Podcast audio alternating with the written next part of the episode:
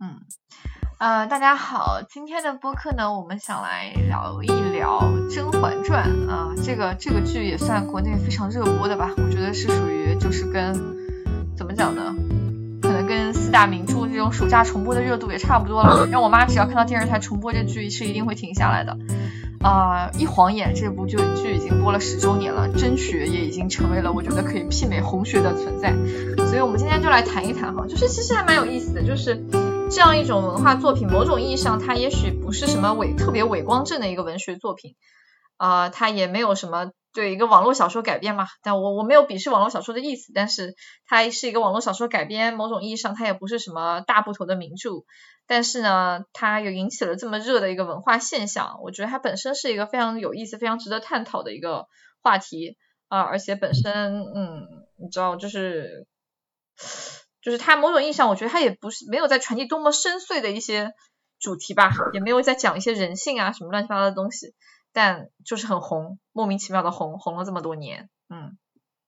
好看吗？你俩看吗？其实我蛮好奇的，男生看《甄嬛传》吗？看一眼，我我他刚出的时候，我记得那个时候还还基本是那种就是围着电视机家人一块看的时候，经常播嘛，那好看呀，然后就围着看了呀。就你知道，你知道就啊呃，我不知道你们知道那个张张张，就是对大家都知道，就是学学精分就会叫张佩超嘛，张佩超就就之前在在在点评什么琅琊榜的时候说什么，他最近两年很少看电视剧。说《甄嬛传》是他看过的电视剧之一。我那时候看到他在微信里这么公众号里这么写，我都惊了。我想，天呐，居然男生也看《甄嬛传》，还看的这么认真。那为什么男生就不？对对对，我也有这个想法。怎么男的就不能看《甄嬛传》？什么刻板印象？啊，这算刻板印象吗？因为我觉得这个还是挺，你知道，都是在讲女女性的，就是言，这是一个言情向小说改编的。然后就言情向小说，为什么男性就不能读？男性会读言情吗？我一直觉得言情的用户是女性哎。我还蛮喜欢看那种女频文章的，感觉看的还蛮带感的。啊天哪！你居然看女频文章？但我觉得《甄嬛传》不是言情啊，在我心中，我是觉得它是正剧。啊，说说看你你你内心是怎么定它？因为有蛮多的会觉得《甄嬛传》本身是宫斗主题嘛。就是论人性，它可能不如《金枝欲孽》写的深刻。然后呢，论政治那种所谓政治的残酷呢，它可能不如《雍正王朝》《大明王朝》这样的史诗，就是历史史诗剧那种那么深深入。嗯，所以我我不太确定在你心中，就是我我也对它红了这么多年，我也挺好奇的。这个剧情呢，可能确实是好看，但是呢，他红成这个样子呢，也是。不太懂啊，而且你们男生我我觉得其实传统的那些呃证据，比方说什么康熙王朝之类的，在我看起来，它就是很缺乏心理层面的东西啊。它，我觉得它只是重大事件的呃那种讲的很清楚，但是他确实很少这种人物心理的刻画。也许也许他是那种呃。因为可能主要角色都是男性的，然后讲这个政治、军政药物的，所以就感觉大家就都没有表情，然后等等，所以呃，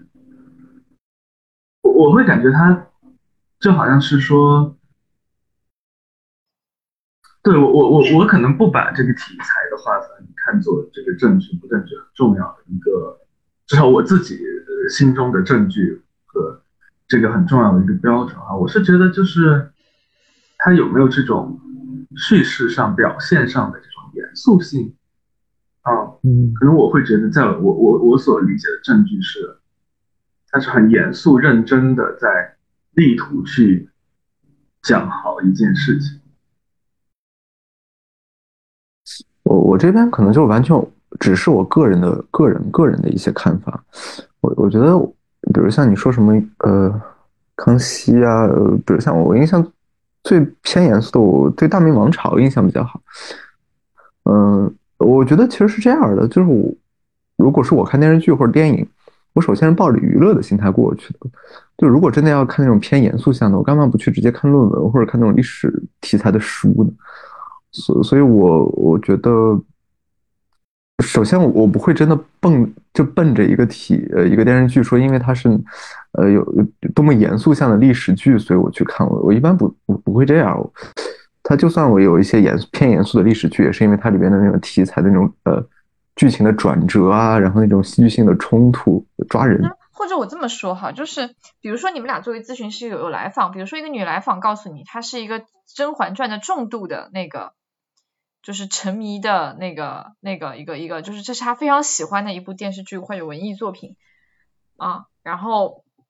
你们或者说一个，然后同时有一个男来访告诉你们说自己是一个《甄嬛传》的一个重度的一个啊沉迷的一个粉丝，你们会对你们来讲这个部分会会意味着什么呢？或者是从你们的视角来看？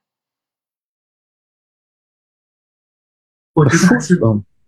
我觉得还是得具体化吧，就是说沉迷的是什么。确实，我我觉得不能说没有任何刻板印象。比方说，如果一个男性来访，他进一步说他很喜欢的是这部电影的呃服化道很精致的话，可能也会触发我的一些刻板印象。但我的意思是说，如果只是《甄嬛传》本身的话，它是一个很丰富的载体，它其实可以有很多的呃这个部分可以是很吸引人。就像我刚才讲的，我觉得他把这种心理一些细节、对话什么的描描写的很细，我觉得这个是很吸引我的。一般的历史证据相比之下，其实是比较粗线条的。然后我会我会感觉是这样的，就是说刻板印象，我觉得可能有点有点确实重了，因为刻板印象如果按标准定义来讲，应该是一种很很成惯性的、很难逆转的一种一种观点。我觉得应该说先入为主的一些心理预期吧，就是如果从这个角度来讲的话，如果是个女性说啊她是《甄嬛传》的重度爱好者，呃，可能会因为她比较符合我的心理预期，所以不会有太多的联想。但如果一个男性跟我讲说他特别喜欢《甄嬛传》，因为我的确实会有心理预期，就是社会教导嘛，就男性可能看这种言言情啊或者宫斗剧相对较少，那可能我的第一反应是。啊，那他应该是一个偏多元的一个来访，他可能受这个社会的这种束缚影响相对较相对较小，然后可可能说实话，我的第一反应可能是这样的。嗯，其实我会对记忆这个部分，我会有一些不同的看法。哎，就对我来讲，我还蛮喜欢那种历史证据里面的这种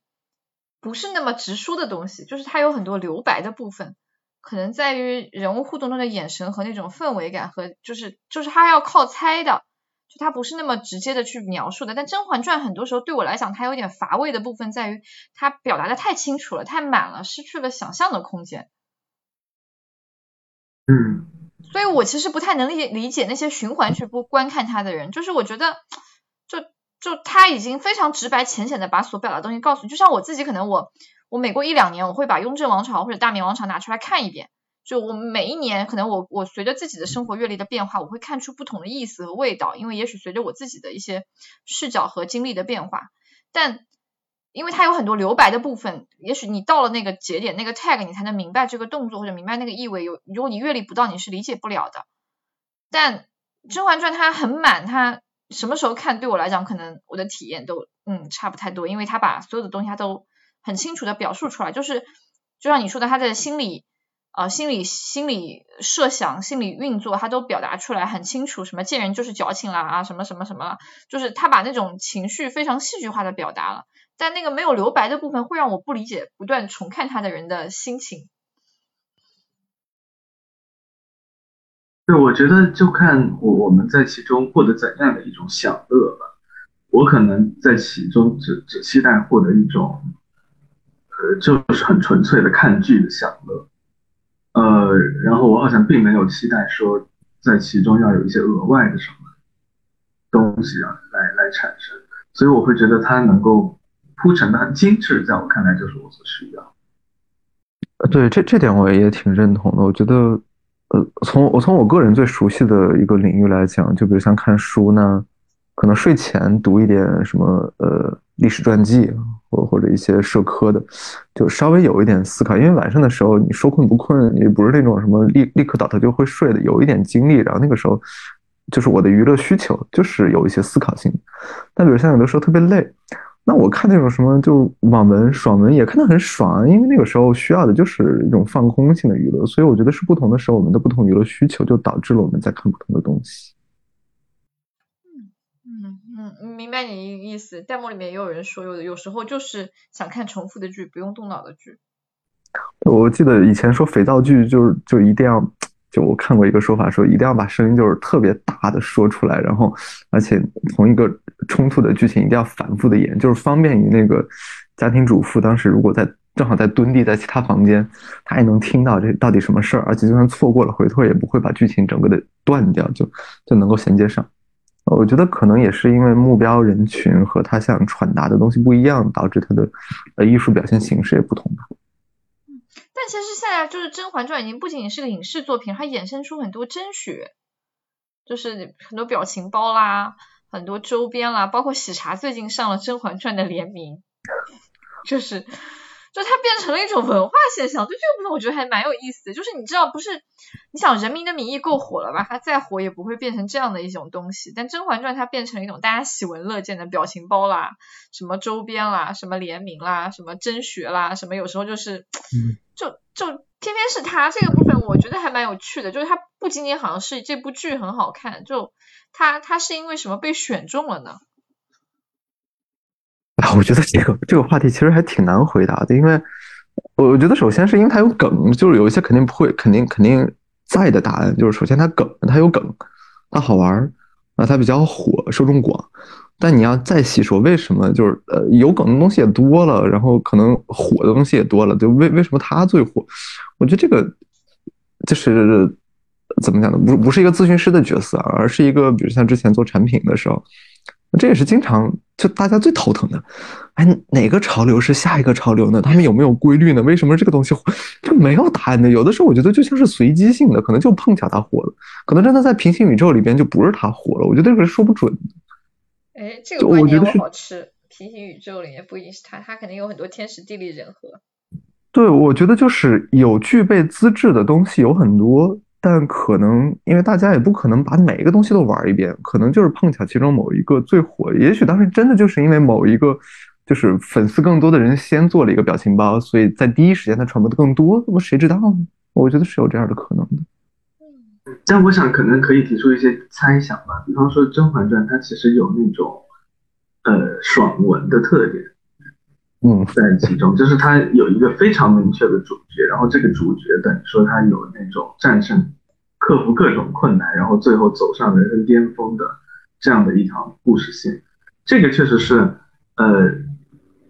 正剧很难做到的，而很多剧是这样的一种所谓爽文结构的话，又容易拍的很烂，呃，从这个角度来讲，它确实还是挺不容易，呃，或者说占据一个很特殊的位置。呃，对，我觉得是的，就是他首先得有一些先天条件在那里，足够让他成为一个有梗的爆爆款。然后包括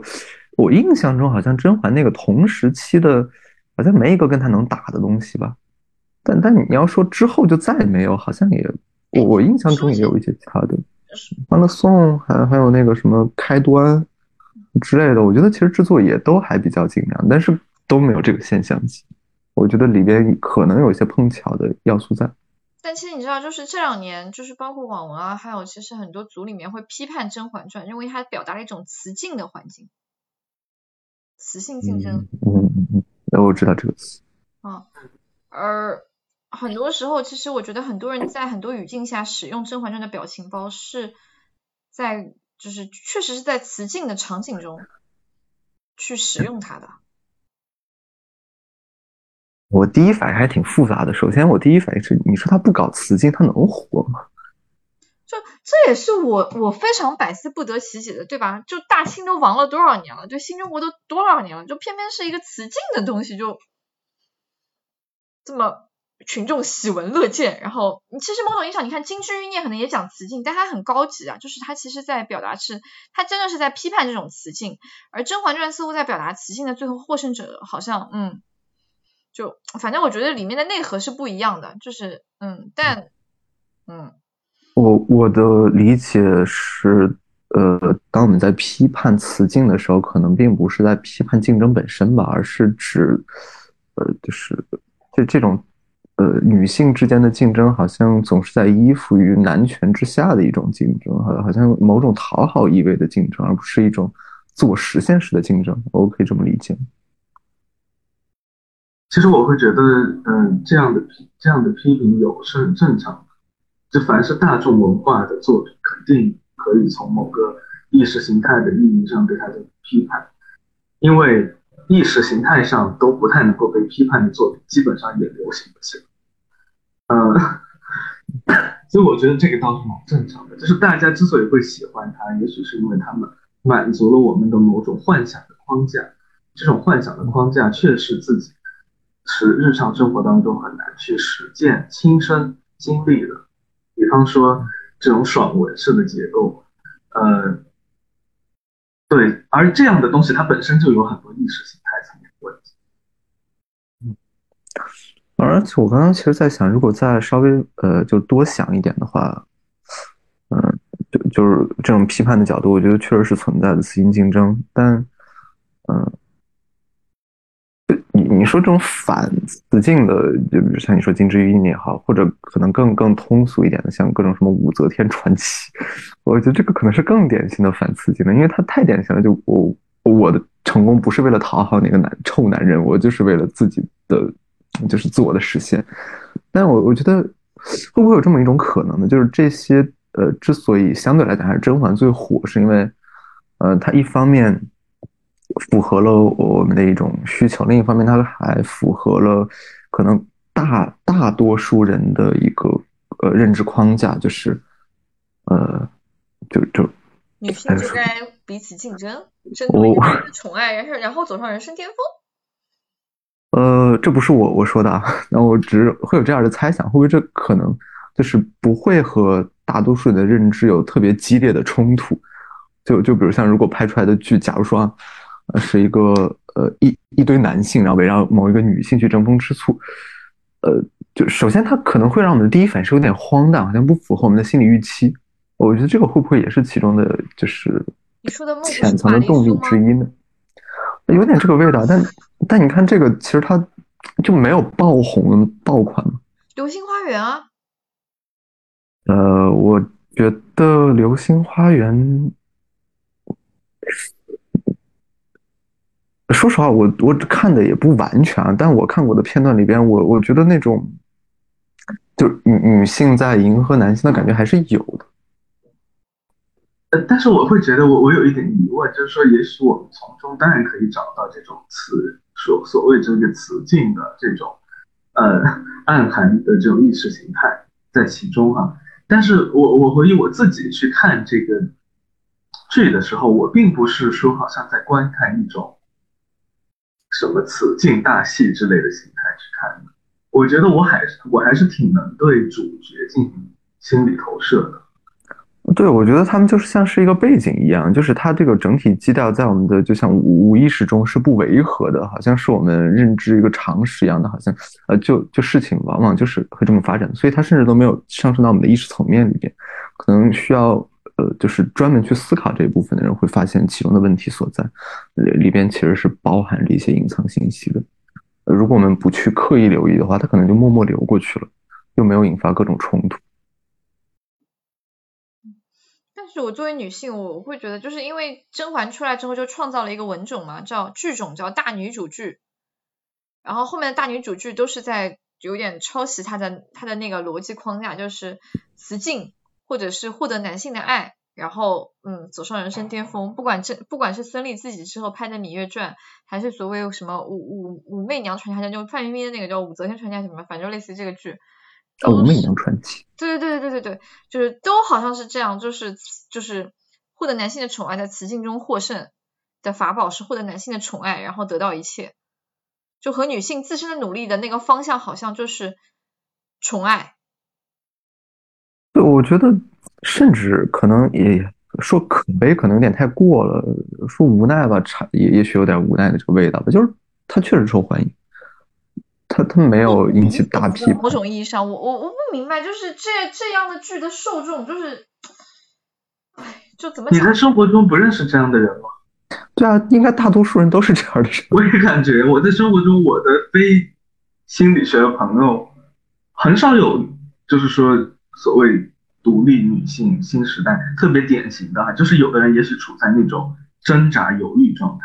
但是我我也觉得好像更多的人会是说啊，我就是很希望躺平啊，如果找一个特别有钱的老公，我就可以天天躺平。是啊，就所以我也觉得无奈的点在于，我我们确实会觉得这样其实潜在的是是一种压迫和不公，我觉得是有问题的，但是也许大多数人可能还是比较雷同的。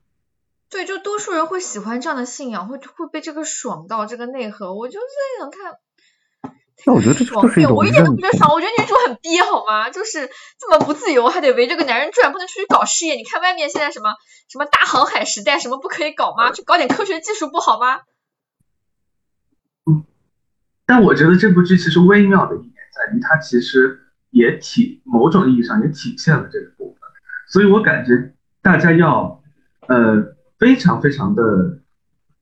那个努力，才能够对他进行一些批判。就是他并不是那么表面的一种宣扬此此境的一个故事。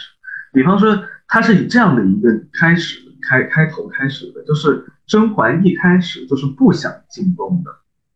因为他意识到，如果他去成为皇帝的妃子的话，他会失去这些自由和呃平等的夫妻之间的这种快乐。嗯，所以他倒不是，就好像因为甄嬛的这个人被塑造的很有，呃，智慧哈，以及这个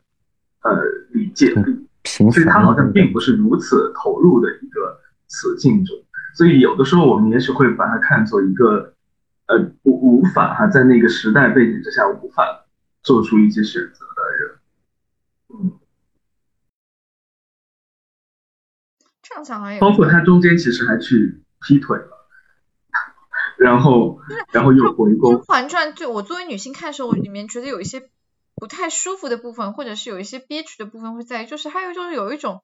就一方面在说我不要，我不要，我不要，一方面其实他的每一次转转折点都是，嗯，就是嗯，去利用男性的所谓的爱去改变命运或者怎么样，然后一方面又在鄙视那种爱，就是他很别扭，就这个东西他，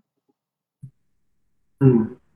虽然他也去强调个人的能力或者个人他他有值得被爱的地方，但他那个究极的就就终极的那个指向点，就是在告诉你那种所谓的那种有点糟粕感的那种那种概念，就是男性的爱决定了。就比如说甄嬛不是在故事中有一段失宠的那个嘛，然后被什么翠果打烂她的嘴，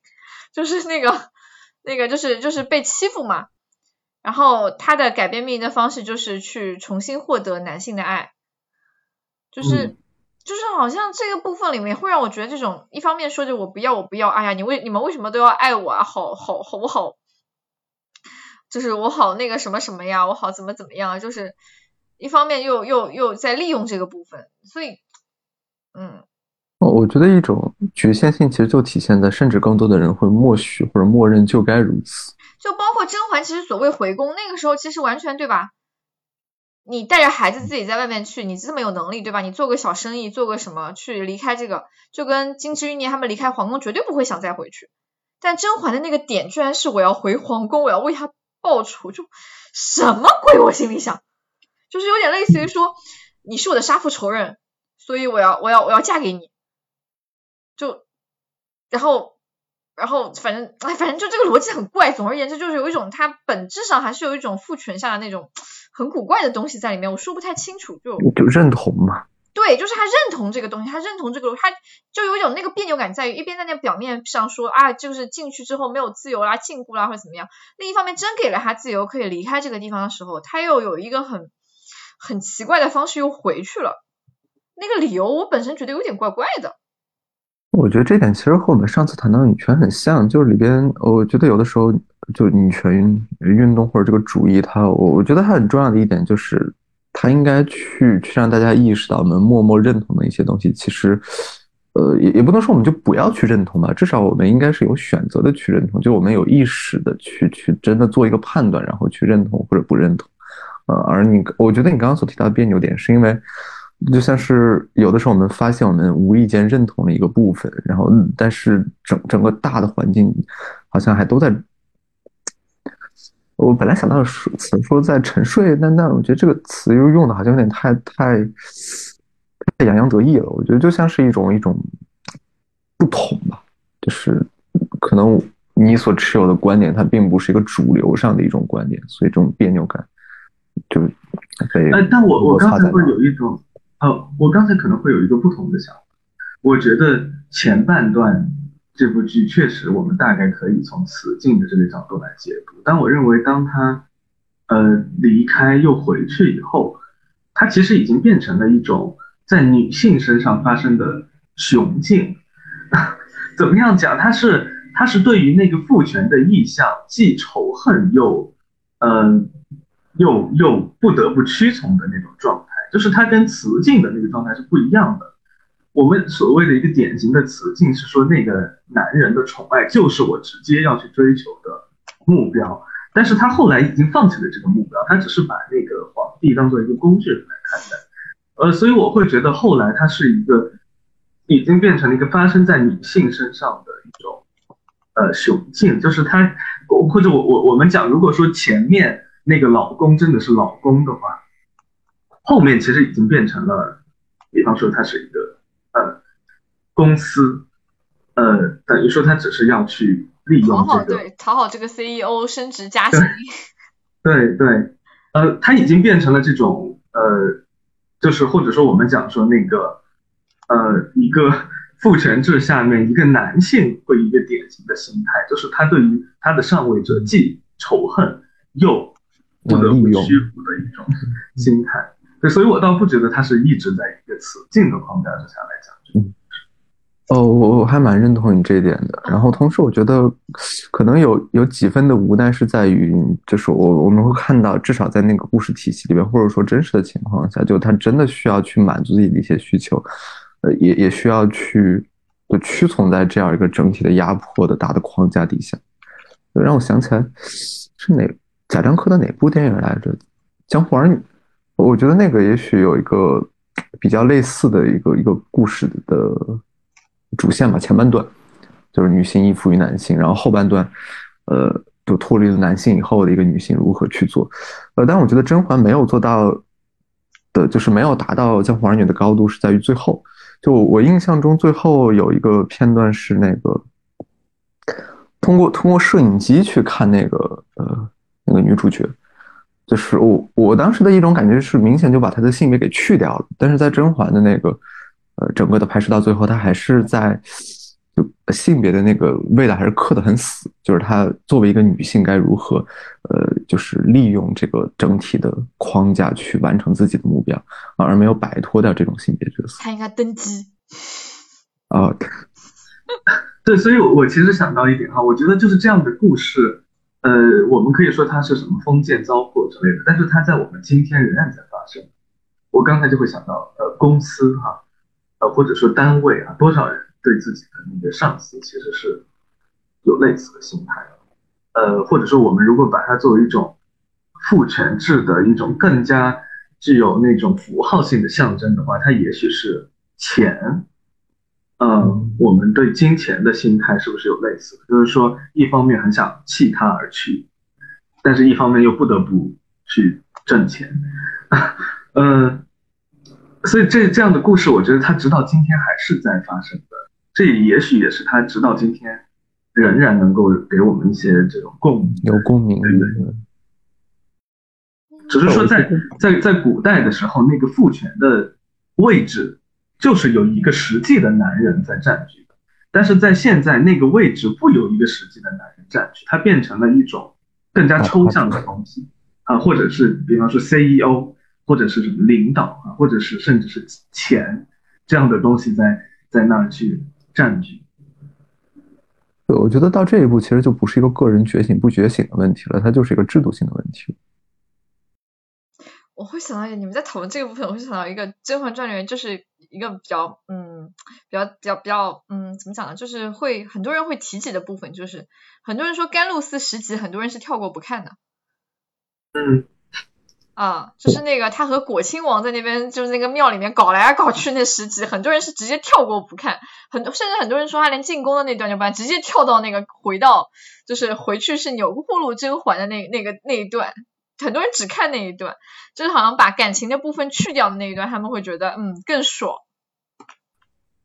啊，嗯，我我我不知道，我刚刚的第一反应，我的猜想是不是觉得那一段就是他的那种，就是怎么讲，女性刻板的味道更重？我不确定，但蛮多人会讲自己甘露寺时期不看的。你可以微博上搜，很多人会这样表达，觉得甘露寺时期自己从来不看，或者每次看都是快进跳过。我觉得可可能是跟刚刚我们讨论的有点像，就是在那一段时间，就它不是一个雄竞的味道，它太雌竞了。或者相反，也也许也许可能有的人是磕 CP 的呀，或者是啊，我我想可能各种各样的理由都会有。那不对啊！你要说磕 CP，那跟果郡王不看，那他磕的是他跟皇上的 CP 呗？我靠，这个口味有点对，这好奇怪啊！这个其实是本剧的官配 CP。对啊，就是这点就很有意思，你知道吗？就我好像之前有一个讨论就在说，就是甘露寺十集不看，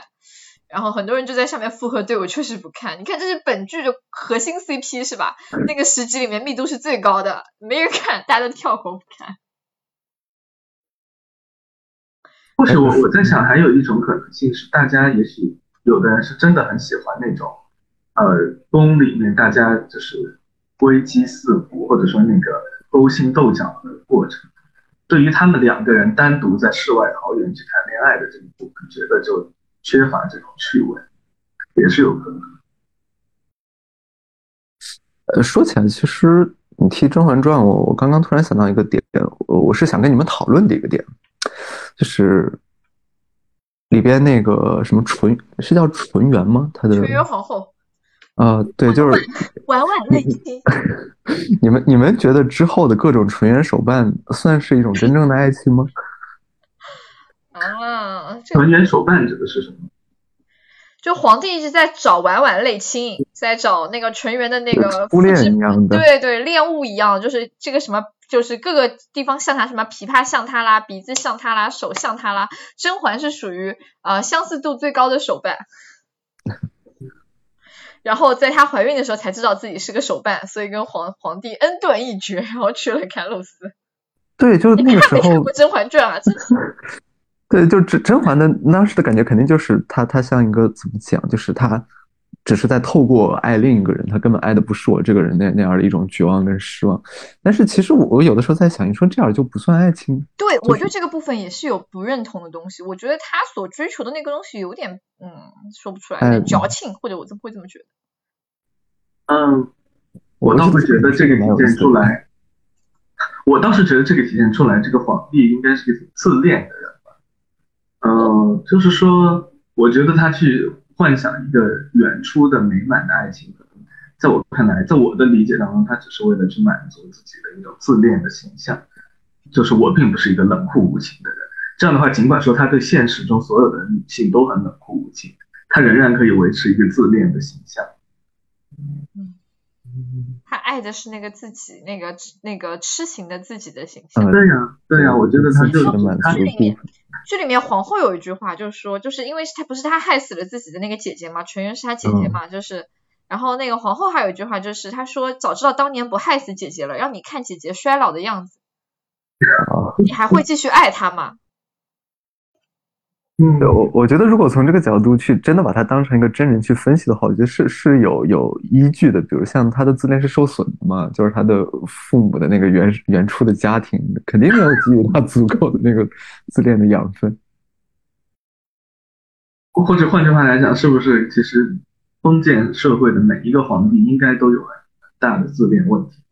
因为首先他的呃他在小时候有一个不可冒犯的课题，但是。除了这个人以外，其他所有的人都不敢冒犯他，这是多好的一个培养自恋型人格的一个场所。嗯，这里会延伸一个问题哈，就是有蛮多的女女性其实会在意前，就是我不知道男性是不是啊？我知道就身边女性会在意前女友。对对对，我我也是在想，就可能讨论的其实本质是想跟你们讨论这个。对，就是跟就是。初恋相似度有蛮多人会在意，就比如说，就是男朋友手机里或者女朋友手机里有前任的那个，你会容忍那个部分的存在吗？你会介意他跟他再联系吗？就是他也许还会给前任一些帮助，你介意吗？甚至可能他你能意识到，当你看到前任的照片，你意识到你们是相似的，或者有一些经历是相相仿的，而你男朋友其实并没有就是告诉过你他那个前任是一个什么样的人。当你知道的时候，你内心是一个什么样的体验？嗯，这个部分其实蛮微妙的，老实讲。对，我觉得这是一个有分量还带带着针刺儿的一个问题，绵而扎人。对，就这里可以衍生出很多，比如说你会跟你的你你的现任伴侣去探讨这个问题吗？其实你内心已经有一些疑虑了，然后你你自己是怎么去体验这样的部分？你意识到你跟前任有一些相似，你是怎么看待这个部分？你能接受这样吗？你认为这是爱情吗？我想听听你们怎么说，因为我只能从理论上提供支持。我跟我的爱人都是初恋。对了，不要撒狗粮好吗？嗯，我觉得我个人是不会在意，但是我可能可以理解有人会去在意。就是我刚才讲自恋讲了很多，但是我会觉得我并不觉得自恋是一件坏事。就自恋确实是一种我们内心当中很重要的需求，尤其是在现代社会当中更是这样。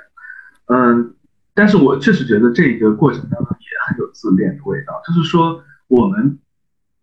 爱情给我们的提供的功能之一，其实是爱情支持了我们的自恋，就是可能我就是一个值得被爱的人，或者我的这种独特啊，我的什么什么是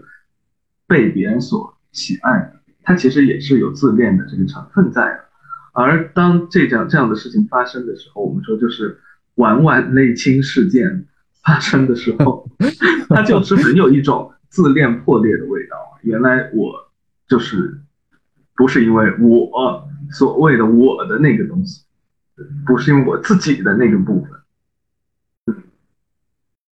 对，然后我我在想，就我我真的只能从一个理论的角度去讲，就是他在一方面你可以，我我真的是个免责声明啊，是个免责声明，就是就是如果说的嗯不那么贴合感受，我觉得是可以理解的，因为我只能从理论的角度去想一想，我觉得。呃首先，我特别呃，就是回应一下刚刚就是静怡说的那个，就自恋是个好事情。我觉得呃就是这样，就是我在咨询的时候也经常，就如果真的涉及到这方面的讨论，我就做一些诠释以后，如果涉及到这个词儿，我一定要加一句，在中文语境下，自恋好像有贬义，但但不是在我们的语境里边，它就是说什么养分一样的东西。我们需要有对自己的那种，我们对自己的喜爱，对我自己的认同，这个这个是一定是要有的。就真正我们认为可能成负面的，是指的是自恋受损的那个部分，就是这个缺水了、缺阳光了，这部分没成长好，是指这样，它导致的各种各样各样的困扰，不是说自恋本身有问题。然后我觉得，我在想是这样的，你就像我们之前谈爱情的时候，你说爱情最一开始一定是有理想化的部分在的，就最一开始其实我们肯定不是因为他是一个那么我们多么真实的看到了他，然后就喜欢上他。肯定有一些我们自己加的滤镜在里边，然后再慢慢的用，就是更接近真实，然后被真实所吸引。我觉得这应该是一个过程，所以最一开始的时候，就是那个理想化的滤镜是必然有的。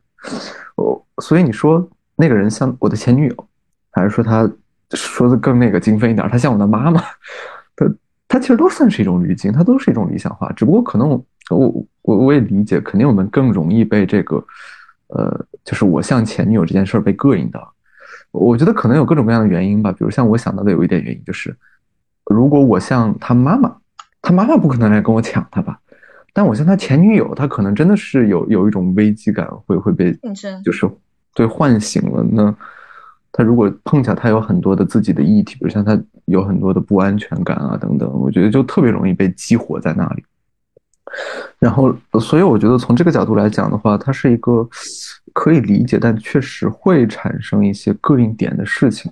而且它本身我觉得是有一定的风险的。我觉得这个风险在于，就就如果如果说是一些我我内心所渴望的课题，就是它符合，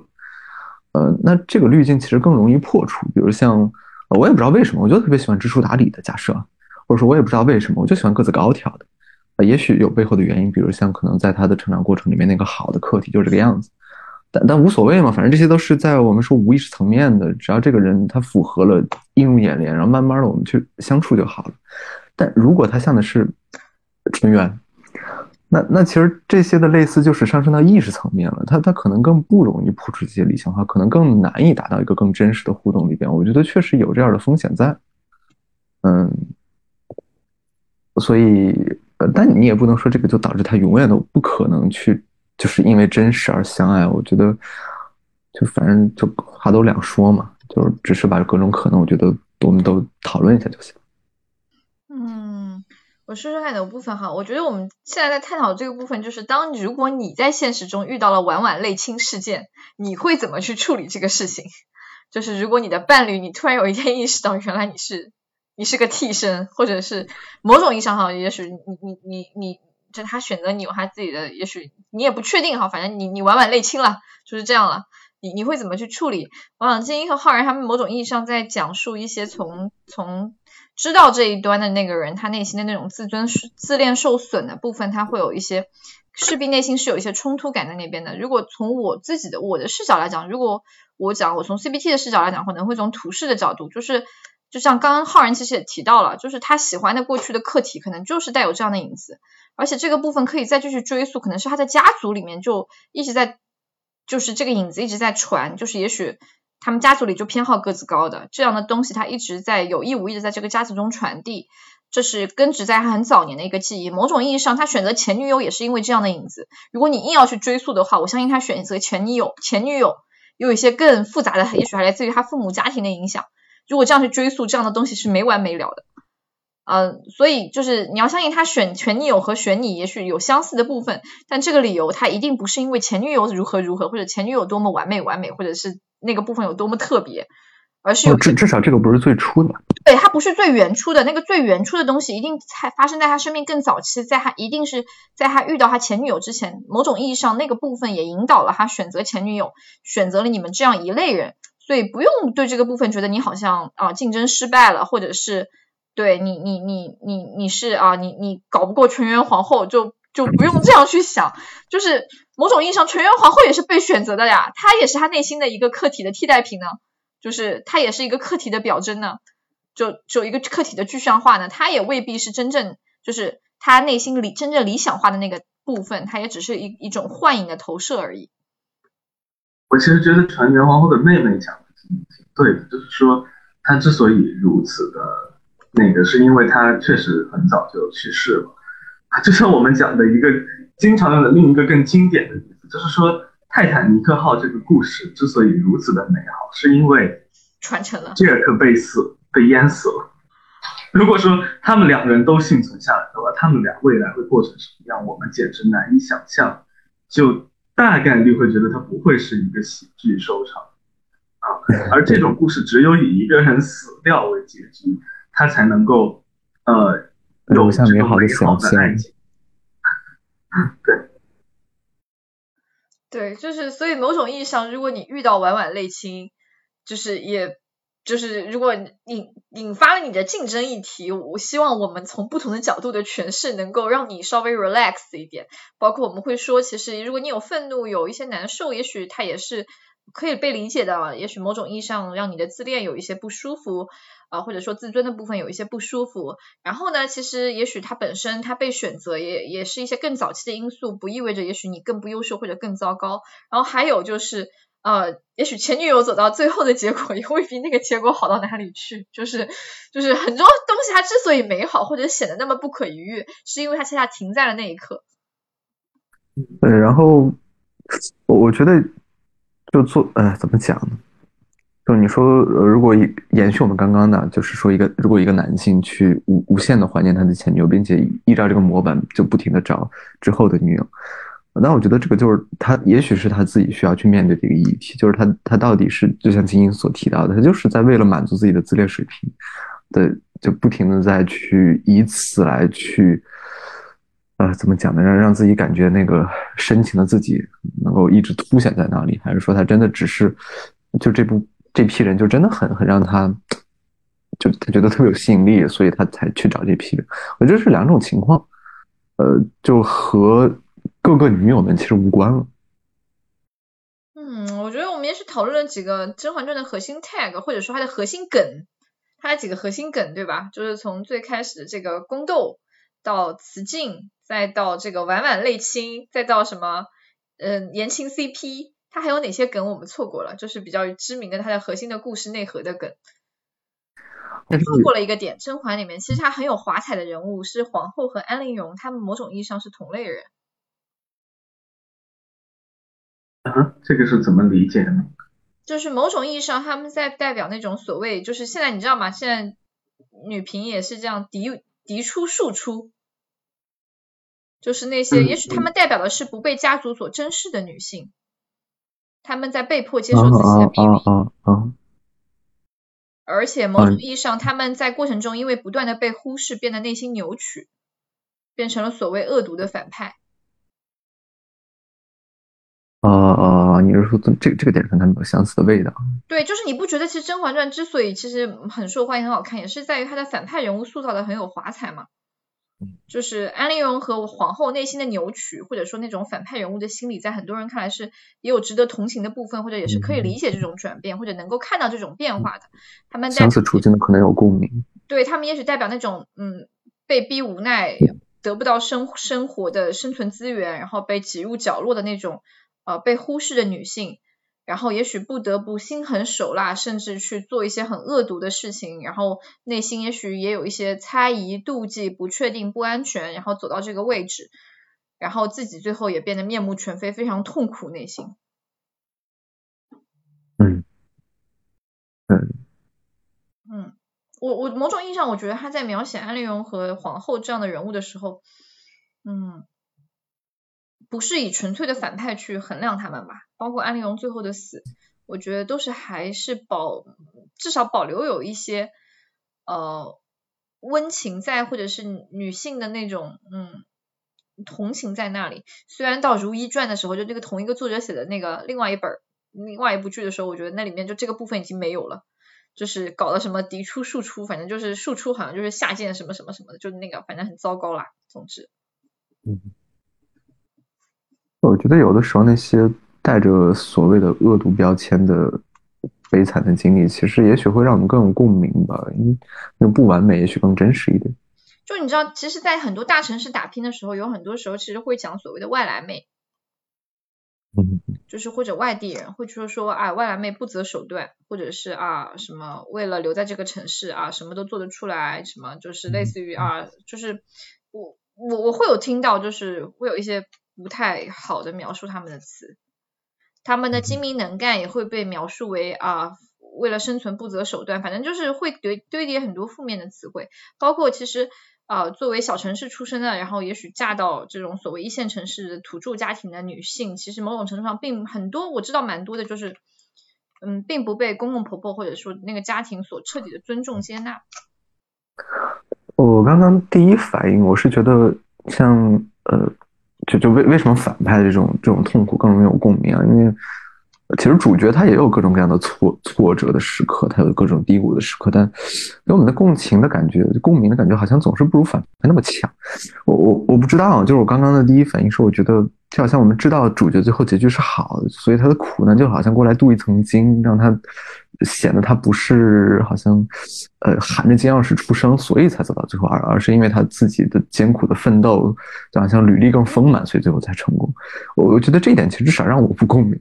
最让我共鸣的是那些经历了苦难到最后还在苟且的。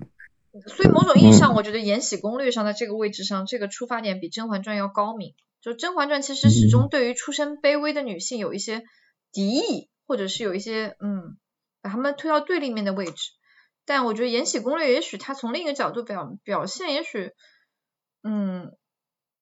所谓苦难悲情的部分，它也并不一定会去把人扭曲掉，它依然会怀有爱的部分、温暖的部分。但《甄嬛传》把这种苦难它设定为一种人诱发人恶毒的一些因素，我我想它也很像所谓很多大城市的这种土著家庭对于。非常排斥，比如说北京人一定会娶北京人，对吧？上海人会娶上海人，他其实某种意义上非常排斥可能自己的孩子找一个外地的伴侣，会假设说对方是有心计的，觊觎财产的，总之会把各种不好的想象加注到那种所谓小地方人身上。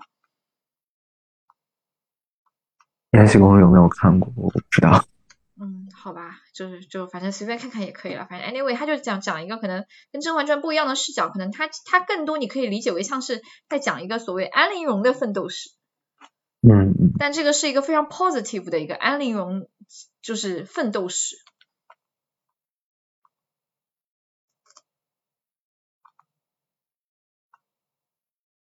对我我我我也在想，就是说，嗯，因因为理论上来讲，好像我们说拍摄不等于宣扬，我其实一直是会呃挺赞同这一点，就是我们距离说宣扬什么好像还有一步啊，但确实这个主角的定位还是有这个区别在其中的，就好像呃其实暗中来讲，大家会或多或少的更加认同主角的这个经历和心理体。对，其实这里也是很多人其实有诟病的，国内的文化作品这两年的主角的出身都越来越高贵，就是那种像原来这种什么什么村里出来的啊这种就非常少，就除非出现在年年代剧里面，这种什么大江大河可能才有。你说现代剧里面有几个是苦苦出身的？或者只是所谓的带了引号的苦出身？对，可能有一个富豪的爹在等他，等着上门认他呢。但我觉得这个也是反过来讲，我们说为什么《甄嬛传》直到十周年都还这么火，就是我们讲说，呃，大家当大家怀旧的时候，其实已经包含了现状不太呃让人满意的。注意啊，注意啊，注意用词啊。我的意思是文化产品的内部啊，我的意思是说，就是最近的文化产品特别不能让人满意，就是你们讲到这些剧，我真的呃。最近我没有感觉到有什么剧是特别吸引人的，有这种潜力的部分。嗯，像比方说，如果你你拍一个职场剧，然后最终你告诉我这个主角的父母是什么董事长，我觉得这样的剧情对于我来讲就很难接受。他就好像是说啊，我那个嗯什么，就感觉过家家一样。对我，我觉得最近压就是普遍的压力越来越大，就大家就像我们需你说在咨询里边，什么时候我们去适合做那种更深刻的反思，呃，压力较小，不紧张，然后比较惬意、比较放松的时刻。那什么时候我们不太想去动脑子，可能就想情绪化的去去做一些事情，就压力比较大的时候嘛。所以，那我觉得最近这种电视剧，也许也许怎么讲？那可能就筛选出来，最后留下的就是这些所谓的无脑剧，可能也能侧面反映出来最近的压力比较大了。是，所以我觉得好像大家对于奋斗这件事本身好像失去了兴趣，或者说从大家对于从底层奋斗上来这样的故事本身好像失去了兴趣。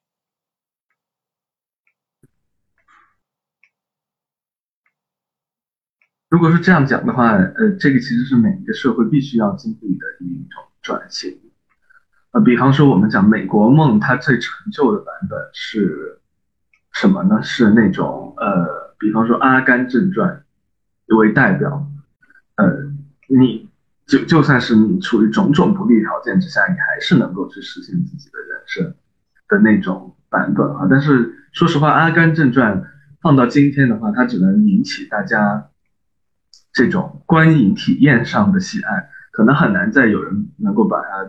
当做现实的坐标来看。嗯，我我觉得缺乏缺乏动力，可能并不是最初始的，或者说最最根源的吧。可能是我觉得可能是一种希望感的缺失，所以才导致了动力的缺失。说动力，它它只是一个就是被引发的东西，它。我觉得它永远都不是一个最原初的，就比如像我们天然有好奇心，呃，我们对什么好奇，所以没有动力，或者没有什么渴望，所以没有动力。它一定是被什么东西所引出来的一种东西。所以说它缺失了，我觉得这本身是有点像伪命题，它一定是它的前置条件出了问题，所以才导致了动力的缺失。嗯，但是我好像有一点啊，嗯，你说，我好像有一点不同的视角，就是我在我觉得在于对这个整体的人类或者是。整体的社会的希望感本身就是一种幻觉，所以我会觉得说对它的缺失是必经的一个阶段，而且对这种需对这种希望的拒绝放弃，其实会带来更大的问题。比方说，在在我看来，最典型的对于我们整体的这种希望感拒绝去放弃的一个例子，就是纳粹德国的出现。刚好我最近在看呃一个呃政治哲学家的传记。就是这个人叫做汉娜·阿伦特，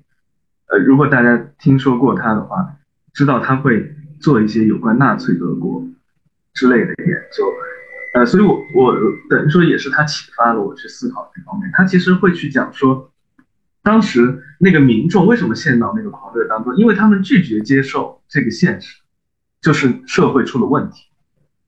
他们拒绝接受这样的一个现实，他们不肯放弃对于这个社会已然出现问题的认识，不肯放弃这种虚幻的希望，所以要急切的去找一个大救星，也就是希特勒的存在。